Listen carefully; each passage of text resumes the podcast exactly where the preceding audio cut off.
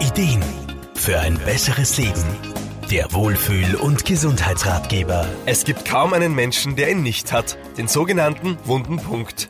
Diese eine Stelle, an der man besonders sensibel und verletzlich ist, wo schon eine kleine Berührung reicht, um sich mehr oder weniger verletzt zu fühlen.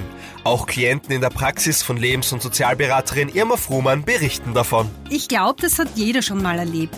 Da sagt oder tut jemand was, oft nur eine Lappalie. Und plötzlich fühlt man sich tief gekränkt oder auch zornig und irgendwie kann man sich gar nicht so recht erklären, warum das so ist. Genau da ist es passiert. Der wunde Punkt in uns wurde getroffen. Der Punkt, der sich dort gebildet hat, wo alte Kränkungen oder Verletzungen nicht heilen konnten oder auch tiefe Narben hinterlassen haben. Ich vergleiche es ganz gern mit einer körperlichen Wunde. Die Stelle kann auch erst dann wieder belastet werden, wenn sie gut verheilt ist.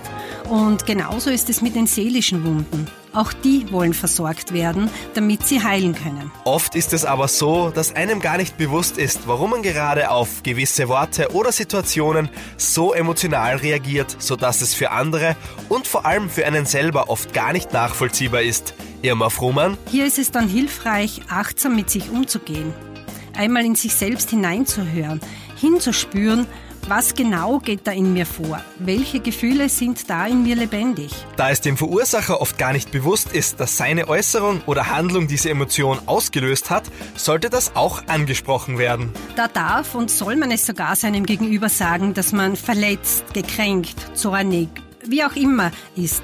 Das kann schon einmal erleichtern. Langfristig wäre es aber auch schon wichtig nachzuforschen. Woher kommen diese Verletzungen? Und mit Hilfe dann einen Heilungsprozess in Gang zu setzen. Auch wenn das nicht immer einfach ist, denn oft muss man sich dabei seinen Ängsten stellen. Aber dennoch kann es ein wichtiger Schritt in Richtung persönlicher Freiheit sein, wenn man diesen Gefühlen nicht mehr hilflos ausgeliefert ist. Unterstützung in diesem Prozess bieten unter anderem Psychotherapeuten sowie Lebens- und Sozialberater. Markus Kropatsch, Serviceredaktion. Der Wohlfühl- und Gesundheitsratgeber wurde präsentiert von Soundlarge AT, das Tonstudio für Radiospots, Telefonschleifen und Jingles. Soundlarge geht ins Ohr. Jede Woche neu.